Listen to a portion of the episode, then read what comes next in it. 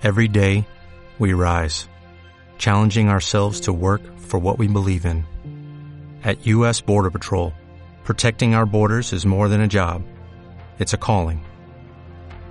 Agents answer the call, working together to keep our country and communities safe. If you're ready for a new mission, join U.S. Border Patrol and go beyond. Learn more at cbp.gov/careers. Saltar, sudar, corear cada canción hasta desgañitarte.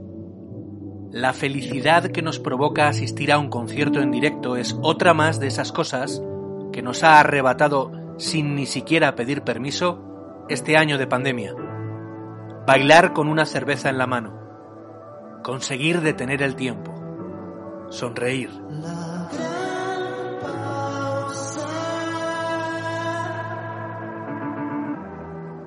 El año que vivimos en pausa.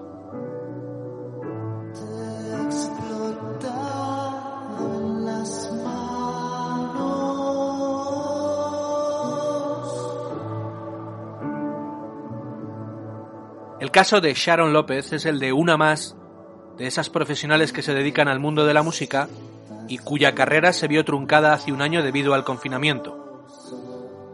Su nombre era y es uno de los más demandados en la escena independiente británica desde donde dio el salto de vuelta a España para compaginar la fotografía de conciertos y festivales con moda y reportajes para marcas.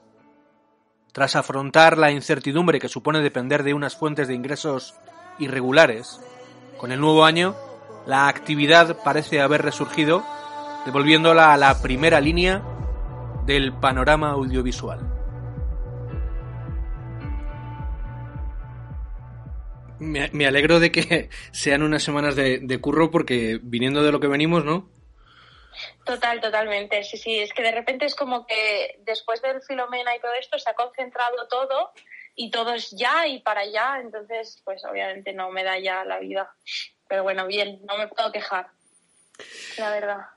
Cuéntanos un poquito eh, cómo es esa evolución que a mí me parece mm, pues bastante sorprendente o bastante reseñable que hace cosa de dos años o, casi tres no tenías relación directa con el mundo de la música a nivel fotografía, eh, fotos de conciertos o el mundo de la moda y ahora mismo mm, eres uno de los nombres que todo el mundo está barajando constantemente porque quieren que participes en sus proyectos. Qué guay. Pues sí, la verdad es que eh, yo siempre había tenido en la cabeza el mundo del cine y y toda como mi educación giró en torno al cine. Y ya pues cuando me vine a estudiar a Madrid eh, me acabé especializando en edición de vídeo y es verdad que bueno Fernando Franco me dio la oportunidad de trabajar con él eh, montando el videoclip de Vetusta Morla. Entonces ahí descubrí ya una parte que me atraía bastante que era la música. Antes pues no tenía ese contacto tan directo. Y sí que es verdad que, bueno, a partir de empezar a salir con gente que le interesaba la música, que iba a conciertos, descubrí como una nueva, ¿no? Una nueva etapa. Y ya pues cuando me fui a Londres, allí sí que fue como el punto de esto me gusta, esto es lo que quiero hacer. Y bueno, ahí me lancé un poco a la piscina. Te lanzaste funcionó. Eh, has estado dos años sin parar haciendo mogollón de festivales y, siguiendo a grupos. Has estado incluso en sus giras, has viajado con ellos en, en la furgo y de repente llega el 14 de marzo de 2020 y se acabó. Sí, claro, a, mí justamente eh, yo estaba en la Fashion Week, que justo era la temporada. Y mm, yo me acuerdo, pues eso, que antes de irme mi madre me decía, cómprate mascarillas, no sé qué, que esto va a empeorar. Y claro, yo en ese momento decía, que no, que no exageres, que esto es temporal, que no va a pasar nada. Y entonces yo estuve en Londres y de Londres eh, me fui directamente a París.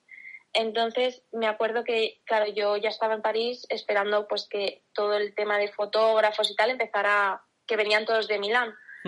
Y me acuerdo que ya habían como, pues, ¿no? Eh, esos comentarios de, eh, madre mía, que están habiendo muchos casos. Bueno, ahí hubo un brote y claro, de repente pues eh, empezaron a cancelar shows, eh, todo, pues la gente no vino, eh, era de verdad, yo empecé a tener como miedo, ¿no? Entonces quería venirme en cuanto antes a España, los vuelos de repente eran carísimos, bueno, entonces esperé hasta el 4 de marzo, creo que fue, y ya volví y claro, de repente fue, bueno, esto es temporal, vamos a aguantar los 15 días, lo que sea, y luego seguimos todos con nuestra vida. Pero claro, luego pues aquí seguimos casi un año después y... Y en ese, en ese seguir casi un año después, ¿cómo has tenido que, reinventarte? Porque mm, yo recuerdo en los primeros meses, pues eh, decías, bueno, más o menos voy aguantando, voy tirando, tengo mis ahorros, eh, pero claro, van pasando los meses, no llega trabajo y me imagino que la, situación cada vez se va volviendo más complicada, ¿no? Claro, claro. Eh, justamente, eh, bueno, yo por otra parte hacía moda, entonces eso es lo que ahora me está permitiendo seguir adelante. Así que es verdad que, bueno, descubrí otras formas de hacer cosas, eh, nuevas opciones, ¿no? Es que te tienes, los tiempos cambian y te tienes que adaptar, si no te quedas atrás. Y obviamente en este tema tan delicado, si quieres seguir viviendo de esto, eh, tienes que avanzar con lo que, con lo que viene.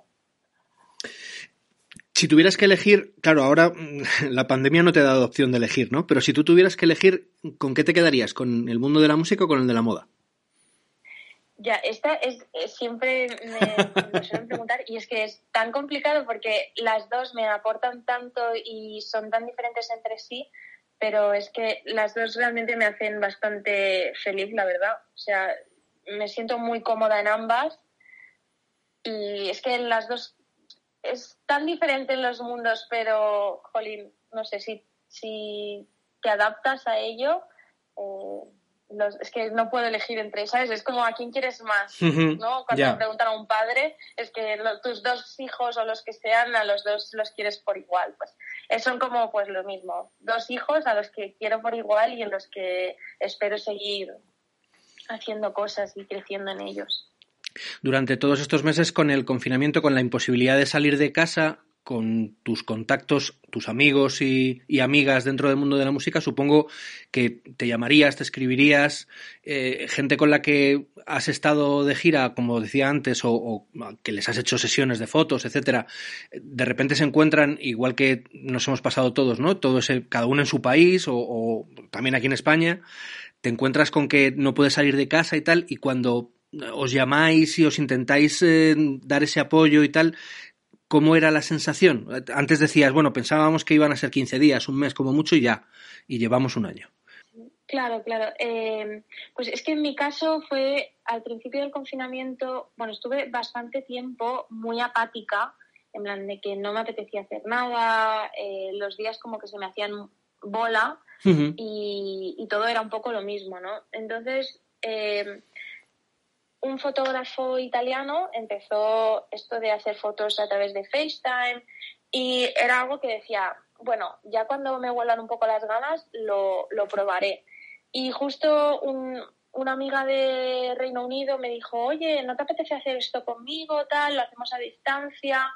Entonces dije, bueno, pues mira, venga, voy a salir de este bucle en el que estoy para poder, ¿no? Un poco alimentarte y, ¿sabes? De, de, esas ganas de volver a hacer, de volver a estar entretenido y tal. Y nada, eso a partir de ahí, pues que fui probando, eh, probamos por FaceTime y tal, y luego ya pues introducí nuevas cosas. Pues por ejemplo, yo lo que hacía era que hacía las fotos por FaceTime y luego las imprimía en formato Instax, que tienen una impresora y tal, y pues luego hacía collages y tal, y eso es lo que de verdad me mantuvo un poco a flote durante esos meses de, no volverme loca y perder la cabeza, ¿sabes? De volver un poco a ser la persona que era antes, más o menos. ¿Y de, dónde sale esa creatividad? Tú lo que acabas de contar ahora mismo, que parece muy sencillo, eh, ¿qué, cuál, cuál, es la clave? ¿Qué piezas van encajando para que digas, ah, pues voy a hacer esto, esto? Pues eh, al estar encerrado en casa era un poco mirar alrededor y decir, con lo que tengo, ¿qué puedo hacer? ¿Sabes? Entonces yo tenía plásticos, eh, tenía eh, pues una cartulina que había comprado translúcida, no sé qué, cosas así, y dije, mira, voy a probar. Y fue un poco el prueba y error, introducir todos esos elementos, mezclarlos, pero creo que es un poco que cuando te ves eh, con lo que tienes, es cuando tiras hacia adelante y dices, mira, pues con lo que tengo, a ver qué puedo hacer. Porque a veces tienes como todos los elementos y no sabes por dónde empezar, pero yo creo que cuando careces de, de todo, ¿no? Es cuando surgen esas ideas y, avanzas. Esto me parece muy interesante porque, mm, y, más en el mundo actual en el que vivimos, parece como que todos son, valga la, expresión, todos son fotocopias de cosas que ya existen. Es como que alguien pone algo de moda y lo siguiente es voy a ver si encuentro el filtro, voy a ver si encuentro tal, voy a ver si lo copio.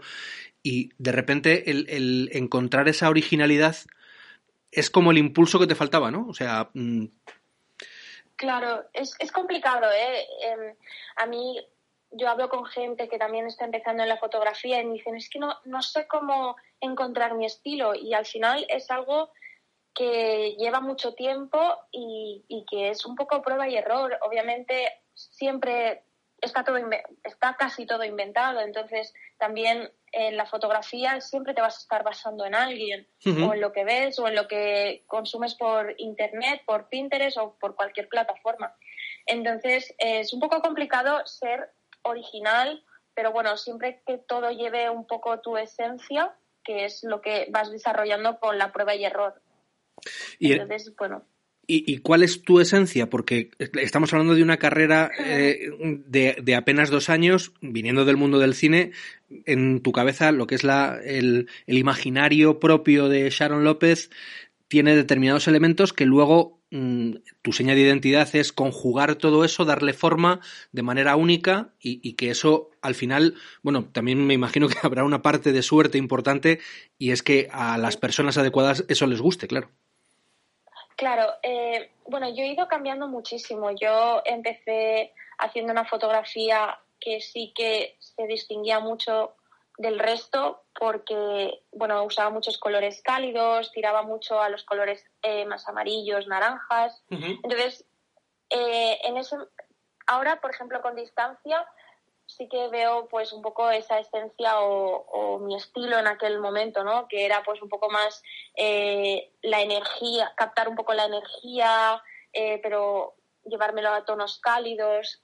Pero justo, bueno, a la medida que vas evolucionando, vas teniendo más clientes, bueno, vas creciendo y descubriendo un poco la fotografía, eh, vas adaptándote un poco a, a lo que es un poco la parte que me da un poco más de pena respecto a mí, que es un poco de que te vas adaptando a, a, lo que hay, ¿no? Entonces, yo me he ido adaptando un poco pues a los clientes, a lo, a lo más estándar, ¿no? Pero sí, eso sí, dándole un poco pues el mimo y el cariño de lo que a mí me gusta, ¿no? Entonces yo ahora, por ejemplo, me lo llevo un poco a más lo analógico, eh, esos colores un poco que sigue manteniéndose ¿no? Sin irse mucho a lo de antes, pero sí que sigue algo ahí. Entiendo. es súper complicado, al menos cuando estás en el presente, de decir, pues este es mi estilo y esto es lo que hago. A mí, por ejemplo, me cuesta y me cuesta mucho saber lo que estoy haciendo en el momento. Entiendo entonces que el reto es no perder tu identidad, claro. Sí, la cosa es que todo lleve, a ver, al final yo te, lo digo un poco por lo que me dicen los demás cuando hablan de mí, ¿no? Es que me dicen un poco, bueno, es que esto, esto se nota que es tuyo. Entonces, claro, yo no lo sé ver, pero supongo que con el tiempo acabas, ¿no? Cuando llevas mucha distancia dices, ah, pues esto sí que es verdad, sí.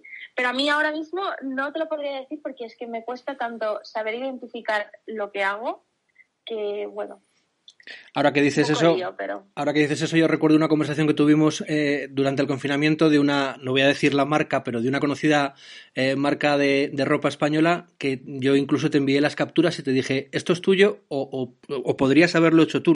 Sí, es verdad, es verdad, sí, sí, sí. sí. Y al, final es un poco esto que estás comentando, ¿no? Que, llega un momento en el que se normaliza el estilo y, y lo complicado es decir, bueno, ¿y yo dónde estoy? Claro. Lo que pasa es que eh, sobre todo en España más que nada, ¿no? Si quieres vivir de esto y, ser, o sea, no, no entra, no puedes ser artista con toda la, la, palabra que conlleva artista, ¿no? Es un poco que yo trabajo de todo, no solo hago conciertos, no solo hago Fashion Week, sino pues que hago más eventos, cosas corporativas, ¿no? Entonces, pues tienes que ir adaptándote. Pero, por ejemplo, en otros países sí que la persona artista puede eh, confiar 100% en su obra y no salirse de ese estilo. Pero yo creo que aquí, sobre todo en España, no es el caso. No creo que puedas completamente yo hago esto, solo hago esto y este es mi estilo, ¿no? Yo creo que te tienes que ir amoldeando a todo para, sobre todo si quieres vivir 100% de, de esta profesión. Ahora todo eso, mm, el, ritmo de actividad es mucho menor o, siguen saliendo cosillas que pueden más o menos eh, mantenerte ahí con un nivel de ingresos aceptable en, en este principio de 2021? Pues la, lo que ha traído esta pandemia, por decirlo así, bueno, es que se consume mucho digital. Entonces, las marcas han hecho un gran avance en eso, ¿no? Entonces, todo el mundo ya necesita vídeos para publicidad en Instagram, necesitan contenido para redes sociales.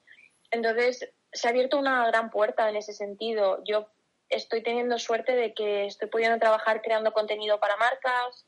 Eh, ahora también me estoy metiendo un poco en el tema del vídeo y estoy creando contenido en vídeo. Entonces, bueno, las marcas, todo lo relacionado con moda está un poco eh, ahí, ¿sabes? Sí que no se hacen eventos y tal, pero bueno, se están haciendo cosas más de cara a consumo y crear contenido. Es curioso que al final esa formación en cine que, tú tuviste o, que, que, sigues teniendo, claro, es como una vuelta al origen, ¿no? El reinventarse pasa por volver al, al origen. Totalmente. Yo, yo cuando ya empecé en fotografía decía, guau, nunca más vuelvo a montar un vídeo. Hmm. Pero claro, luego te das de morros y sobre todo cuando estaba en Reino Unido, claro, tú tienes que saber hacer, de, ah, tienes que estar al día. Entonces, eh, yo, por ejemplo, cuando me fui de gira, yo tenía que montar vídeo y fotos y me pasaba toda la noche para que al día siguiente el grupo tuviera el contenido de colgar un vídeo y tener sus, yo qué sé, ponle 20 fotos para redes sociales. Entonces, claro, he seguido como con eso y ahora sí que es verdad que estoy poniéndome las pilas pues para crear otro tipo de contenido como el vídeo y claro, por ejemplo, esta semana estoy eh, otra vez sentada en una silla horas montando un vídeo, aquello que odiaba de los cambios y porque ya sabes que al final en el montaje es un poco eh, ejecutar ¿no? la idea de otro. Tienes cambios y cambios y cambios y eso era algo que a mí me volvía loca. Pero bueno, hay que, hay que estar, si quieres dedicarte a esto, sobre todo, tienes que estar al día y tienes que saber hacer de todo. Sobre todo si quieres trabajar, porque no sirve de mucho, ¿sabes? Decir, solo soy fotógrafo y solo hago esto y ya está. No, hay que amoldearse a los nuevos tiempos y hay que seguir evolucionando con, ¿no? con, con la tecnología, por decirlo mm. así.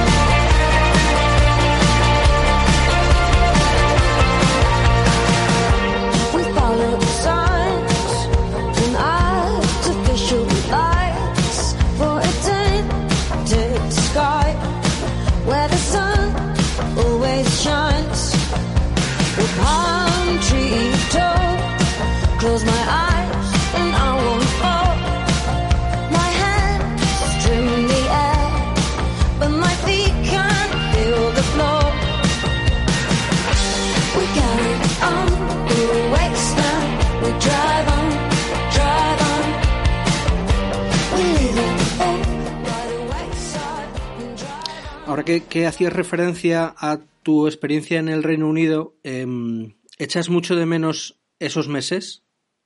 Ay, sí, muchísimo. Es que de verdad que a veces estoy en casa y, me vienen flashbacks de Londres y es como, jolín, o sea, qué feliz fui, ¿no? me parece que como que todo ha pasado como un tráiler, ¿no? Muy rápido y es como, jo, sí que lo disfruté, pero es que daría lo que fuera por volver a ese momento, por volver a esa experiencia, no sé, sobre todo el estar en una sala de conciertos empujándote con gente sudorosa, eso, eso lo he hecho muchísimo de menos. Y ahora con el Brexit, ¿cómo de fácil ves que eso se pueda volver a repetir en algún momento? Uf, eh, bastante complicado, la verdad. O sea, yo de momento eh, estoy en stand-by en ese sentido de no sé si hasta no sé si cómo van a ser los próximos años y de cara a que pues obviamente quieran contar con una persona que vive fuera no entonces está complicado y se está luchando sobre todo el, tema giras que es una gran cosa que perderemos no de, grupos pequeños que venían a España o, o que giraban por otros países y bueno la cosa se está complicando de, de cara al tema de la música. Y bueno, y de trabajo pues lo mismo. Se empezará supongo que a trabajar con gente más local, las oportunidades serán diferentes. Antes decías que de lo que más o lo que más echas de menos es el, sentirte empujada por gente sudando ahí en primera fila en el foso mientras estás haciendo fotos, por ejemplo. Eh, me viene a la cabeza eh, el, concierto fin de gira nuclear de Leiva en el WeThink, que hiciste tú todo, todo ese reportaje, que después eh, Emilio Llorente lo, lo, plasmó en el arte gráfico del el álbum de Leiva. ¿Qué nos puedes contar de esa experiencia? Claro, bueno, primero que mm, esa fue la última vez que estuve rodeada de tanta gente y que parece que no haya ocurrido porque ¿no? Parece como un sueño. Pues esa experiencia llegó y la verdad es que lo típico, ¿no? Un poco de piensas que te va, que te queda un poco grande, pero bueno, luego estás ahí y, y bueno, es como complicado, ¿no? Yo al menos soy una persona muy nerviosa y cuando estoy trabajando estoy muy, muy, muy concentrada y me cuesta un poco disfrutar de, de ese momento, ¿no? lo sufro mucho. Pero claro, luego cuando ya pasó todo este año y, bueno, ya se sacó el disco en directo, yo veía las fotos y decía, es que no me puedo creer que yo, que yo hice esto, ¿no? Que esto haya salido de, parte de mí. Y bueno, a ver, es una experiencia alucinante. Eh, Leiva es una persona increíble. Todo su equipo, de verdad que es maravilloso y, y para mí pues fue una oportunidad increíble y algo que, que obviamente para mi carrera es súper importante y siempre lo va a ser. Sobre todo, yo de pequeña, bueno, de pequeña, no tan pequeña, pero adolescente, yo iba a sus conciertos en primera fila. Entonces, claro, de repente pasas de primera fila a estar trabajando con ese artista, pues claro, es, alucinante, ¿no? Y dices, madre mía, ¿dónde, ¿hasta dónde me lleva la vida, ¿no? de repente pues que una persona confíe algo tan importante como toda la imagen de un álbum en ti. Pero bueno, yo estoy súper agradecida y la verdad que, o sea, honestamente, te digo que, que a veces alucino de yo haber hecho eso, ¿sabes?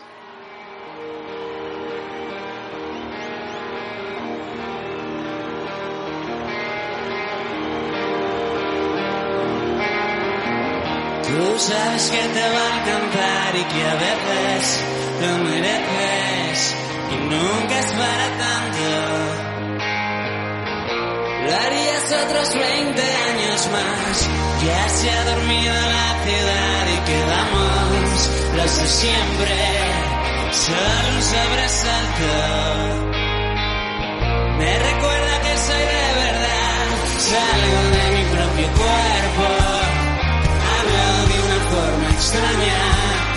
Odio el tipo del espejo, unos siete días por semana. Que así ya no ve el puerto. Solo hay una cosa clara. Fuimos demasiado lejos y ninguno se cubrió la espalda.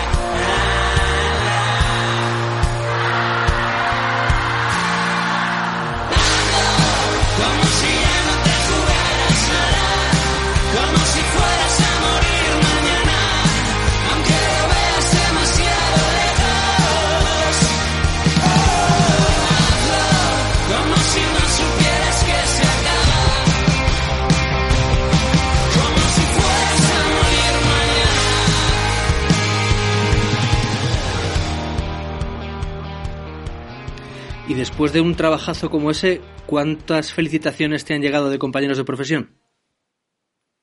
Eh, bueno, bien, a, todos, a ver, mi gente, o sea, mis amigos y gente que me sirve, pues eh, fue muy emocionante ver cómo, ¿no? Cómo lo compartían en redes sociales, se sentían orgullosos. Pero bueno, de, sí, no sé, es complicado. ahora tampoco me viene como a la cabeza exactamente, ¿sabes? Pero bueno, no sé, es complicado, es una profesión complicada en general. Pero bueno, la gente que se alegra, se alegra de, de verdad, que eso es lo importante. Dentro de las cosas buenas que tiene, dejando un poquito de lado las, las no tan buenas, eh, dentro de las cosas buenas que tiene un trabajo como, como ese, el de, el de mm, ser la responsable de la imagen del último álbum de, de, alguien como Leiva, que es un tío que vende millones de, discos en, en, España, bueno, y fuera. Eh, supongo que también está el hecho de que te empiece a sonar el teléfono y Liona te diga, vente a hacer la foto fija de este videoclip con, con eh, Zara o, la propia Zara después te dice, bueno, pues también vente a hacer esto que vamos a hacer de Juno y, y también te vienes a la gira con, con Martí y conmigo y entras en el camerino. ¿Todo eso es como volver a recuperar lo de antes o vas con mucho con pies de plomo como diciendo, uff, cuidado, no, no, no vamos a, a querérnoslo del todo, que, que esto hay que ir poquito a poquito? En el caso de, de Liona, Liona y yo nos conocemos desde hace un, bastantes años y somos amigas. Entonces, eh, yo he trabajado antes con ella en, otras ocasiones y bueno, y surgió pues de, ya sabes, con todo esto del tema de viajar y tal, lo más cómodo era tener eh, un equipo en Madrid, entonces por eso hice la parte de Zahara, pero vaya, eh, Liona y yo al final pues yo sí la puedo ayudar en lo que sea, obviamente. De hecho, claro, yo conocí a Marta, bueno, Marta Liona, eh, porque yo eh, me encantaba su trabajo, entonces para clase hice un reels de todos sus trabajos. a partir de ahí empezamos a hablar. Y en el caso de Zara también pues nos conocíamos mucho antes de la pandemia, entonces pues estaba el gusanillo de trabajar juntas y bueno, y me llamó y, jolín, para mí eh, trabajar con Zara que bueno, es me encanta y el álbum que ha hecho es increíble. Eh, trabajar en Merichane y tal, pues ha sido una oportunidad también. Y sobre todo con Juno, que fue como volver otra vez a las salas de una forma diferente, pero eh, de verdad que yo estaba como conteniendo la lágrima todo el rato de, de, madre mía, estoy viviendo esto. ¿Sabes? Es que a veces es como un poco complicado porque estás de forma consciente diciendo tengo que sacar el trabajo, tengo que tener esta imagen, ¿sabes? Porque es que al final acaba el día y tú tienes que tener la foto, ¿sabes? La foto para prensa, la foto para redes sociales, que sea como un poco lo que tal. Y por otra parte es la otra, ¿no? De, de ti como persona, ahí sensible, que estás como tan guay, que, entre qué afortunado soy de estar viviendo esto y, y qué guay vivir un concierto. Y nada, fue muy emocionante pero sí, vas como un poco en plan de, jo, ¿cuándo va a ser la próxima vez? Pero eh, las, yo creo que ahora las aprovechas y las disfrutas un poco más, ¿no? Las tratas con más mimo, ¿no? No estás como pensando tanto en lo siguiente, sino que estás más viviendo el presente y diciendo, jo, estoy aquí, estoy ahora, eh, estoy agradecido por, por esto, ¿no? que antes quizás era como yo al menos, ¿no? Yo iba a trabajar y pensaba en lo siguiente y cuando estaba en lo siguiente ya estaba pensando en lo siguiente siguiente, ¿sabes? Sí. Entonces, claro, ahora las oportunidades se valoran de otra forma. Y dentro de valorarlo, supongo que también el hecho de que sean mujeres las que cuentan con mujeres. Claro, eh, mira, en este caso eh, está pasando algo que es muy bueno, que es que se está visibilizando mucho más a las mujeres eh, y entre nosotras sobre todo, ¿no? De que estamos visibilizándonos y, bueno, están cambiando las cosas, eh, se está viendo de que las mujeres pues también eh, estamos en el sector, ¿no? Y también podemos llegar a hacer pues cosas importantes. Entonces, claro, trabajar entre mujeres es un regalo y sobre todo pues el apoyarnos entre nosotras, que eso es lo, lo, más importante, ¿no? De que no nos veamos como rivales, sino que que no, que estemos juntas en esto y que si las oportunidades se tienen que dar, pues mira, que, nos acordemos de que estamos y que, está, que estamos en activo.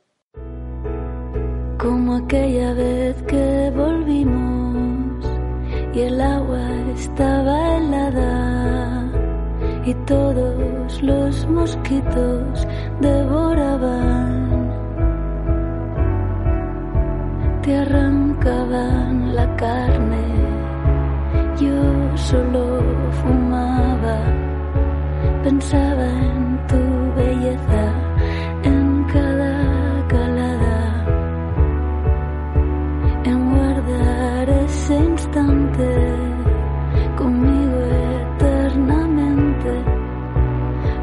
quien coño sabe qué significa siempre has estado borracho aquí tantas veces y ahora que estás desnudo te sientes transparente. Quiero guardar el brillo de cuando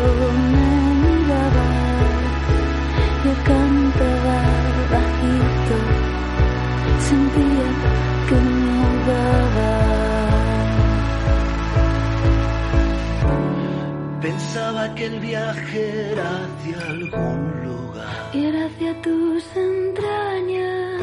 Que las canciones se escriben en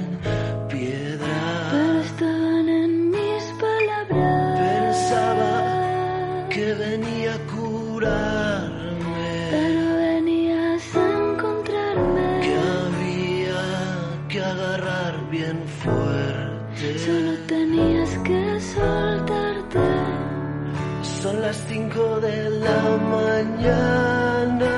Y no hay. Los antiguos. Antes te decía que mm, eh, prefería mm, mirar hacia lo bueno y dejar un poco de lado lo menos bueno y dentro de eso menos bueno un caballo de batalla mm, recurrente eh, es por un lado la precarización del sector el hecho de que las mujeres haciendo el mismo trabajo o muchas veces más trabajo que un hombre, eh, cobréis menos. Y por otro lado, en el caso concreto de los, las fotógrafas, em, esa sensación como de que el trabajo no cuesta nada. O sea, una vez que se publica una foto, ya deja de ser tuya. Ya cualquiera la puede coger, cualquiera, no, existe copyright, no, existen derechos eso sigue siendo uno de esos asuntos que todavía nos queda mucha, mucha educación, ¿no? Para, para terminar entendiendo que, hay que valorar el trabajo de todo el mundo. Claro, eh, eso es un, un, problema bastante. Bueno, yo es que estoy. Si me sigues en redes sociales y tal, lo ves. O sea, yo al final siempre estoy con esa lucha de, del trabajo, de, de que se tiene que etiquetar y que se tiene que sobre todo si tú no estás pagando por ese trabajo, ¿no? En plan, bueno, y, que es lo mínimo de citar al autor, igual que, no sé, en otras ocasiones se cita otras, otros, ¿no? Partes del equipo, pues eh, lo mismo con una fotografía y, yo creo que se, se tiene que educar de que no son de libre uso y que obviamente se tiene que pagar por el trabajo. Lo que pasa es que también te digo, ahora pues estamos como viviendo otro ritmo y antes vivíamos un ritmo tan frenético que se hacían las cosas, si cuela, cuela, ¿no? Entonces, claro, se educó de una forma en plan de que todo lo que estaba en Internet era libre, de libre uso. Entonces, bueno, se, se ha luchado y, y, se tiene que seguir luchando y se tiene que seguir educando de que se tiene que pagar a todo el mundo y sobre todo pues que se tiene que citar el trabajo de la gente, porque es su trabajo, ¿no? Y es su copyright. Esta conversación la tenemos antes de que vayas a una reunión de trabajo, precisamente. Eh, ¿Cómo es el, ritmo de actividad de, Sharon López ahora en, este o en estos primeros días de marzo? ¿Cómo lo ves mm, eh, en cuanto a la perspectiva que tú crees que puede tener laboralmente este 2021?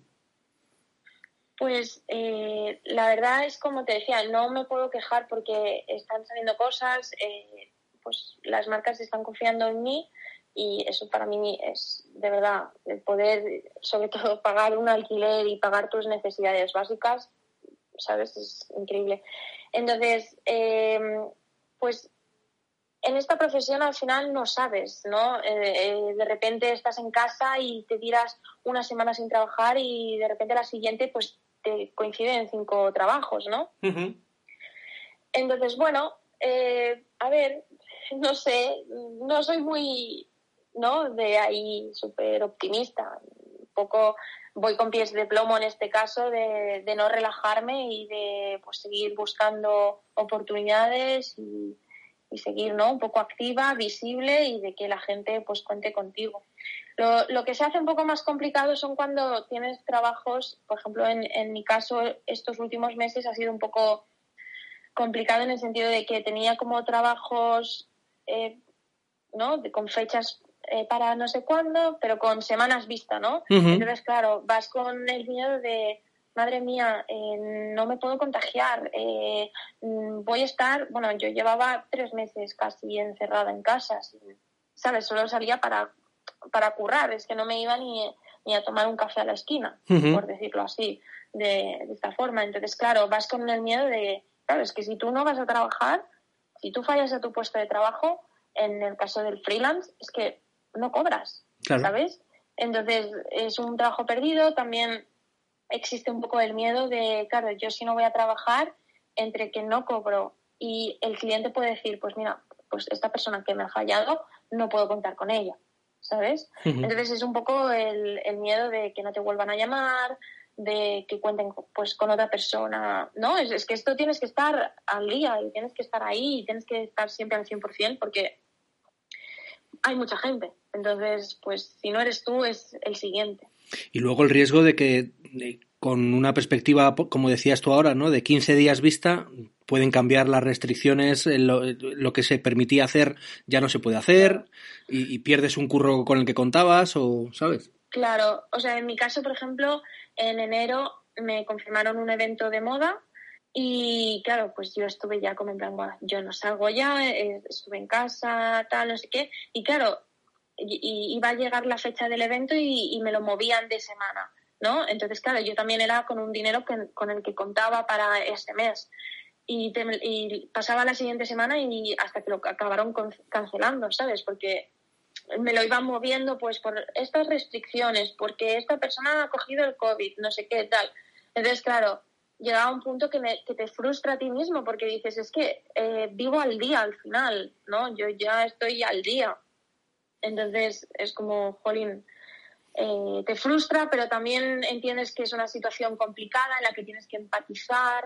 Entonces, bueno, es complicado de gestionar, sobre todo mentalmente. Al final hay días que acabas agotado y que dices, es que madre mía, eh, ¿por qué estoy aquí? ¿Sabes? De, a veces un poco esa parte pesimista de, y la otra cara, ¿no? De, la moneda que es de, jolín, estoy aquí un poco partiéndome la cara, ¿no? Uh. Por, por todo esto y, jolín, quizás la comodidad de otra, de otra situación, pues bueno, pero bueno. ¿Y dónde encuentras, dónde encuentras la fuerza para seguir tirando para adelante? Porque claro, con lo que estás contando es como eh, antes era el estrés de estar en casa y de no poder salir y no poder facturar, pero ahora es eh, como los ingresos son menos, como hay más competencia, como y entonces curras, pero te toca currar mucho más en comparación, ¿no? Para, para al menos poder cubrir lo mismo que antes.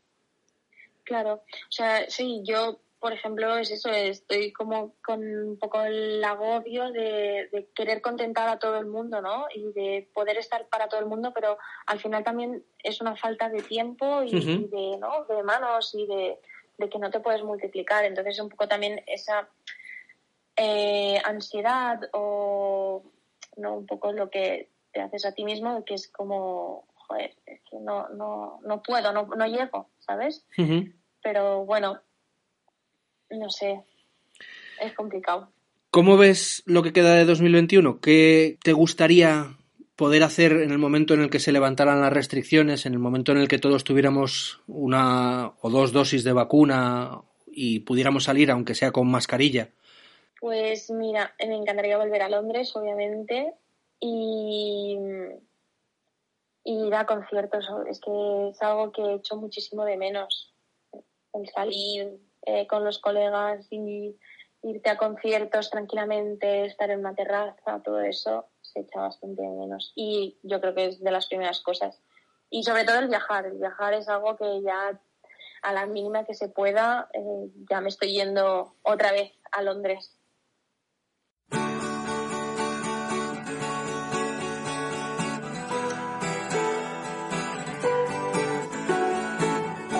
You stand there all alone?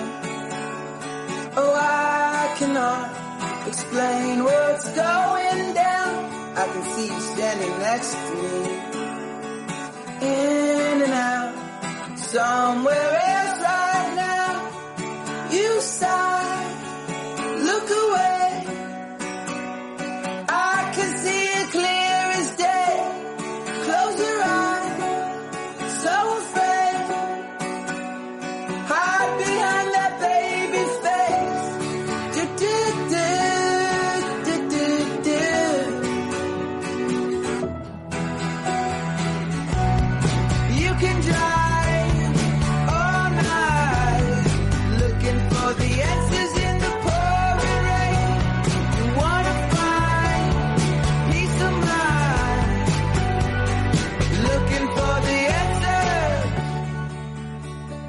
Despedimos a Sharon deseándole que vuelva otra vez pronto a disfrutar tanto de los conciertos como de su añorado Londres y nosotros continuamos con este viaje que poco a poco va llegando a su fin.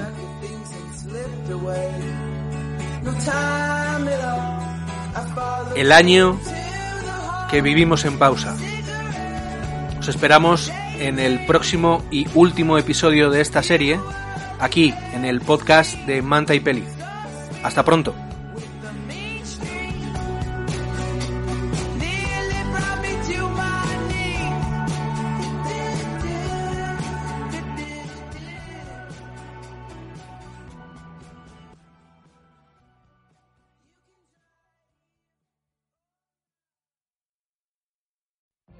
What if you could have a career where the opportunities are as vast as our nation, where it's not about mission statements, but a shared mission?